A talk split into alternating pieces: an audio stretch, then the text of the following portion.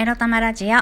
おはようございます。みくりです。この番組は短く働き多く稼ぐを目指すパラレルワーカーめくりが仕事のことや日々のいろいろエロいろを沖縄からお届けします。自分のことを諦めずに未来を作る。そんな言葉を私自身とリスナーの皆様にすり込む番組です。すいません、ちょっと、あ、何？朝からガサガサにゃんこが、あ、やだ、やも、やもりの死骸で遊んでる。どうしよう、気持ち悪い。やだ。まあ、そんな感じの朝です。みくりです。皆様、どんな朝をお迎えでしょうかいやー、うちのにゃんこがヤモリの死骸をツンツン。ツンツンしたり食べようかな、みたいな感じでなんかやってる気持ち悪い。はい。そんな感じの朝ですよ、私は。はい。では早速、お便り、そうそう、ちょっといただきましたんでね、読ませていただきたいと思います。アリナさんから、まあ、これ、ラジオへの、あの、メッセージじゃないですけどね、来ていただきありがとうございます。みくりさん、いかがお過ごしですか？来ていただいたことに感謝してます。ということで、律儀にメッセージありがとうございました。あの、アリナさんのライブね、ちょっと遊びに行ったんですよ。はいはい。聞きに行って、まあ、あの、律儀にご挨拶のメッセージをいただきました。ありがとうございます。いや、アリナ、アリナさんもそうなんですけど、すごいね、ほんと最近の、特に最近始めたトーカーさんってみんなライブ配信バシバシやってますよね。収録配信の方じゃなくて。で、収録配信で、収録配信、3分から5分ぐらいの短い収録配信で、次のライブではこういうあのテーマで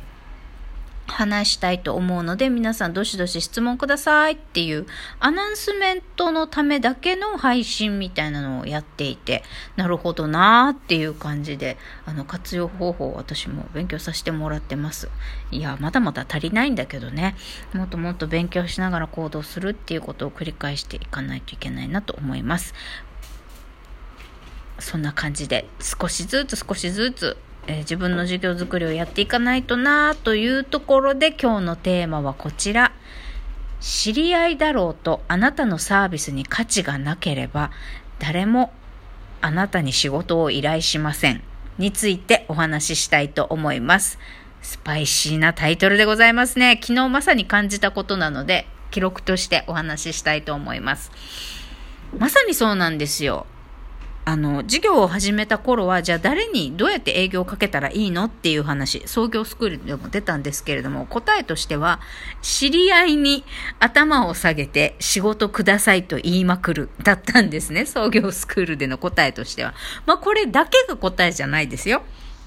まあ一つとしてまずは、もう全然実績も知名度もないところから、じゃあもう一個でもいいからとにかく仕事を獲得したい。どうやったらいいんですか？っていうので、まずは知り合いに片っ端から声かける、営業かけるっていうところから始めてくださいっていうふうに言われました。で、私もそんな感じで、今全然あの関係ないところに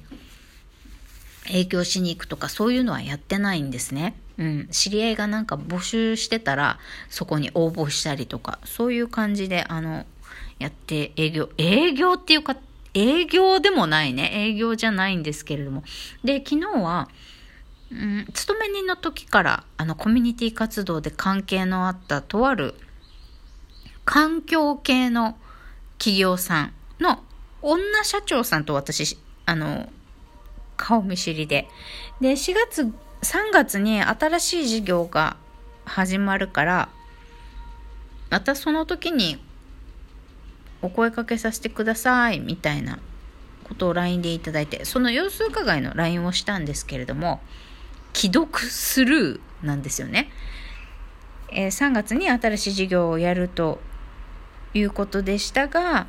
状況いかがでしょうかっていう形でねお声をかけたんです。で、あの、私も私でその社長さんにね、また開業準備してますよって前にお会いした時に話をして。でその新しい事業の状況いかがですか？で私も最近やっと開業をしてまだその挨拶あの行けておらず申し訳ありません。っていう感じで LINE をしたんですけれども、どう思うこれ？既読するだから多分言うことない。連絡することがないから相手は、まあ、既読スルーしてるんだと思うんですけれども、そもそもね、まあ、まずちゃんと開業準備してないから相手も別に仕事の依頼のしようがないもあると思うんですけど依頼したいことがあればあのそろそろ仕事依頼できる状態になりましたかって聞いてくるだろうしだけとその前によそもそも私の事業が何であって何ができる人っていうのか分かってなければ相手は声かけるはずもないしね私は名刺もない。ホームページもまだ作ってない。開業届出しただけ。一応営業資料それなりにあるけど、えー、それはまた作り変えた方がいいっていうアドバイスをいただいたんで、それ作らんといけんで、営業ツールもない。ただ開業出しただけの何にもない人に、そもそも、あの、仕事依頼するはずもないし、えー、状況いかがでしょうかって、何って感じじゃん。相手からしてみれば。新しい事業を始めますよ。まあ、声、またその時に声かけますみたいな感じだったんですよ。声かけますってどういう意味？じゃないですか、そもそも。なんかボランティアで手伝ってほしいことがあるのかなそれとも仕事の依頼なのかなっていうね。全然意味わからないじゃないですか。まあ向こうのセリフも曖昧なんですけれども、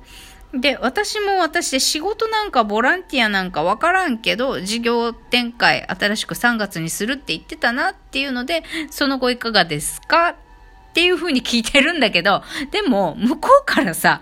仕事なのか、ボランティアなのか、こういうのやってほしいって具体的な声かけもないのに、状況いかがですかっていう私の LINE も変じゃないですか。が、お互い変なんですよ。これね、そもそも。なんだけど、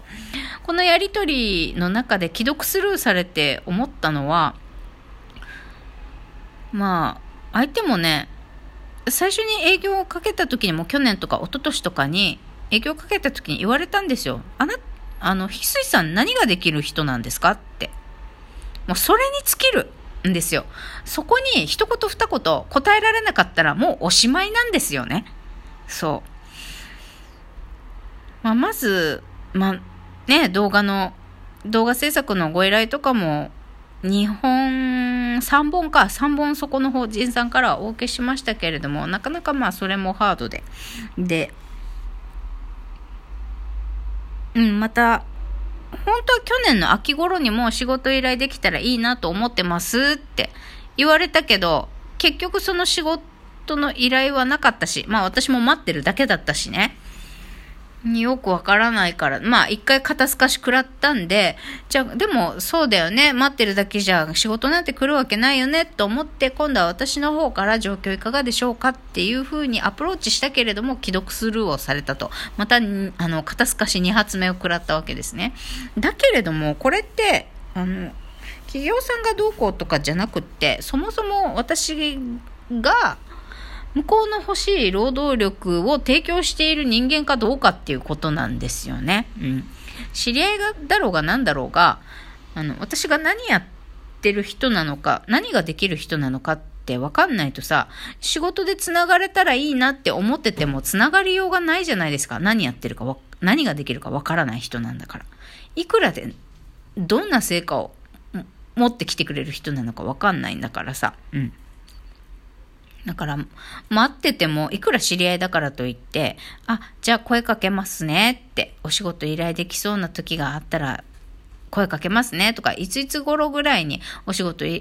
あの、声かけられたらいいなと思ってますって、そんなぐらいじゃあさ、そんなん社交辞令だし、ただの挨拶なわけよ。何でもないわけよ。うん。だから、で、そこで、前もってね、えー、こういうお話ありましたけれども、えどういうことが協力できるでしょうか？今事業としてこういうことやってますって言えるものがないんだよね、私に。だし、言えるものがあったとしても、それは相手が欲しいものじゃなかったら、欲しいサービス、商品、スキルじゃなければ、別に知り合いだろうが何だろうが頼むことないわけよ。だってお金出すってさ、なんかただの義理でお金出すって人ってなかなかいないと思うんです。